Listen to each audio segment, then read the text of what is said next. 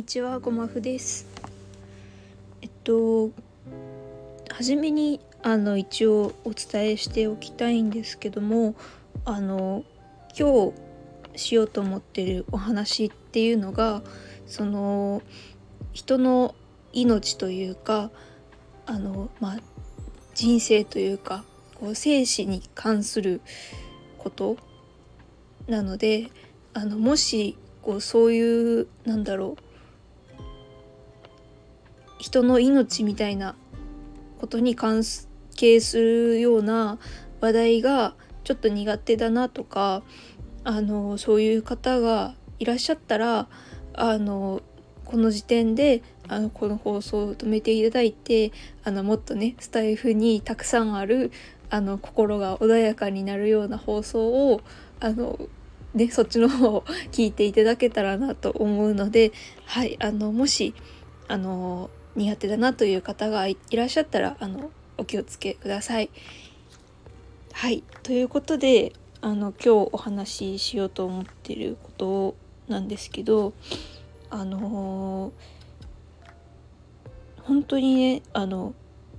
急なことに遭遇してしまってというのもあの私が行きつけにしているカフェのあのマスターさん、まあ、店員さんというかあのマスターさんがあの本当につつい数日前にあのちょっと亡くなったっていうお話をあの聞いたんですね。はいあの本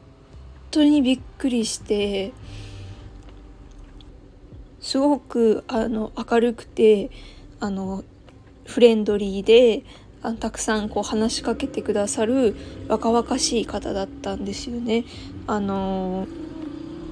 多分年齢的にはあの私の父親よりも多分お若い感じで多分40代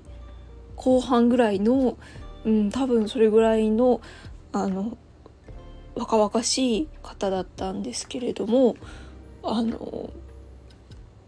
亡くなったというふうにそのお店の方のあの SNS 発信で知ってなんかもう本当に衝撃が走ったというか、なんか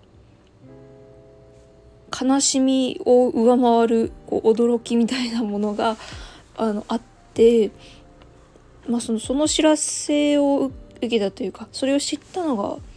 多分えっ、ー、と3日4日前ぐらいなんですけど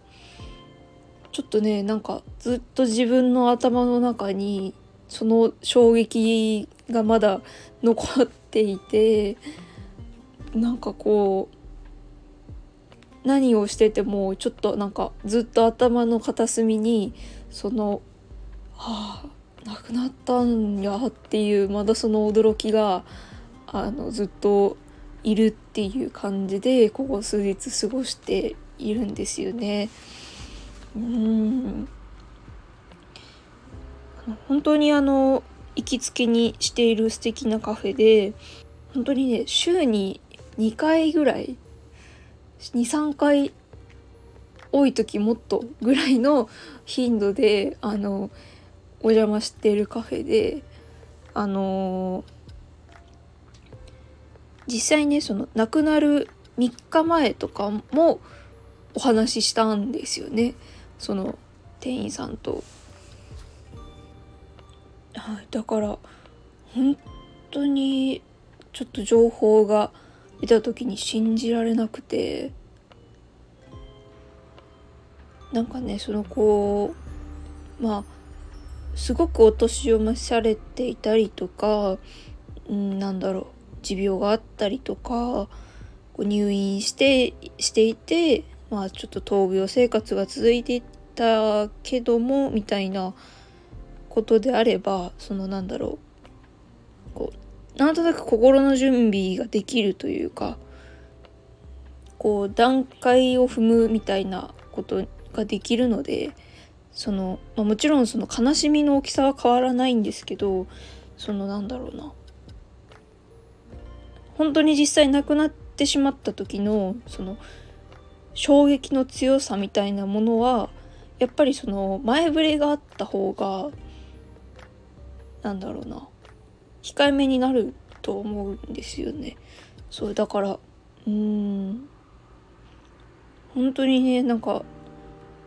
次お店に行った時も当たり前にいらっしゃるものだと思っているというか思わそんなことをいちいち思わないぐらい当たり前にこういらっしゃるものとして自分がこう過ごしていたから本当にだからやっぱりそのなんだろうな。もちろんその人間って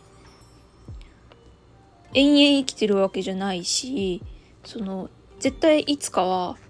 あのまあ生きているっていう行為は終わるんですけどっていうことは知っているしそれがこうなんだろうその終わるタイミングが人によって早かったり遅かったりするっていうこと自体は分かっているんですけどでもなんだろうな。やっぱりどこか本当に自分に起こることだとは思ってないところがあるというか自分とか自分の隣にいる人にそういうことが降りかかるとは思ってないんですよね。っていうのをなんか改めておこう思い知らされたというか雷が落ちるのは知ってるけどそれが自分に落ちるとは思ってないしやっぱりね人事だと思ってたことが自分のすぐ横で起こってしまったのでなんかもうすごくなんだろうなハッとしたというか。でねその私がその行きつけにしているそのカフェは結構その常連さんが多いカフェであの結構その何て言うのかな店内のお客さんのなんか半分以上がなんかまあ一回見たことある人みたいな なんか感じであの本当になんだろうなちょっとコミュニティ感が強い感じのカフェなんですよね。それで確かね私が初めてかそのカフェに行ったのは多分4月の終わりぐらいだったんですけど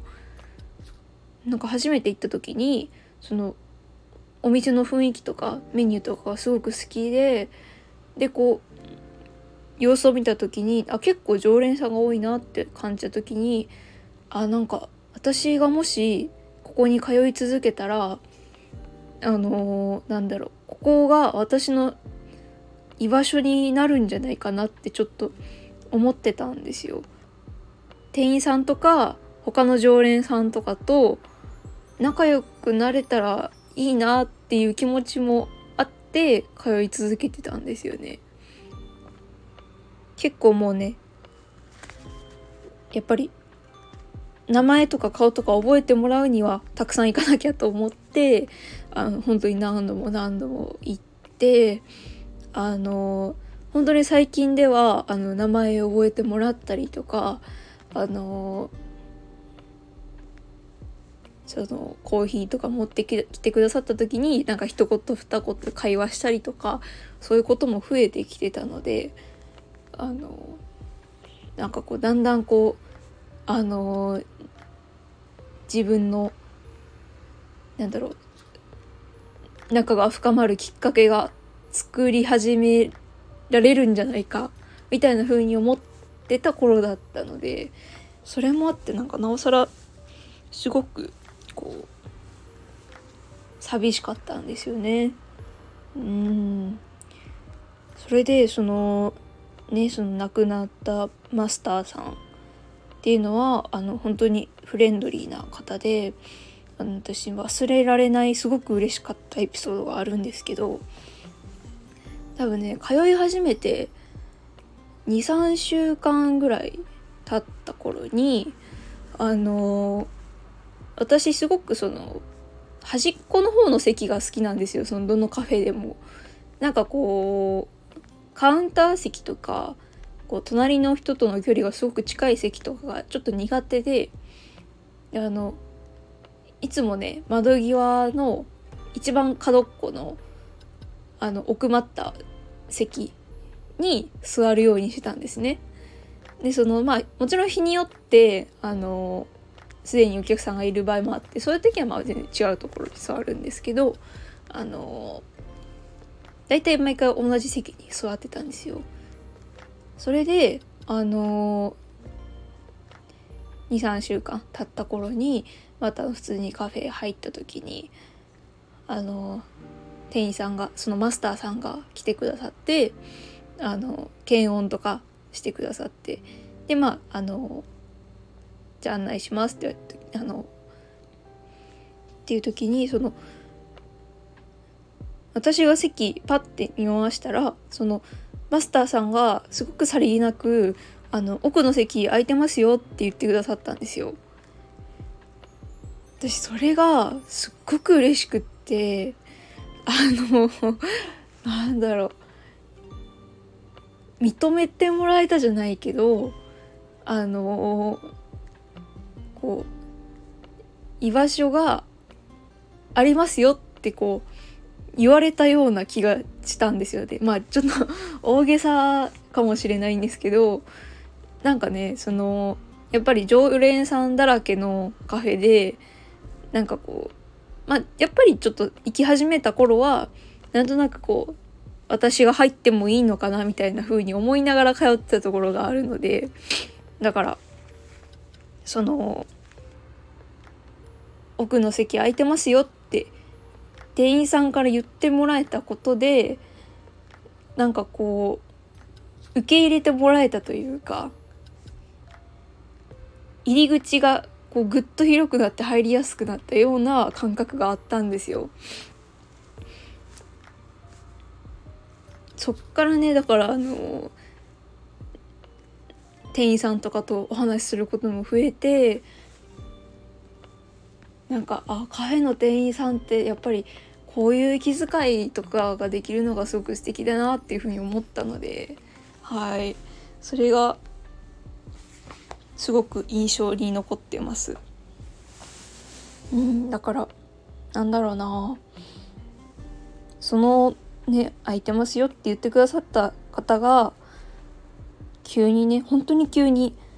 亡くなってしまったっていうのは本当にすごく衝撃だったし寂しかったし悲しかったんですけどでもなんだろうやってもらった嬉しかったこととか交わした会話とかは絶対にその消えてなくなること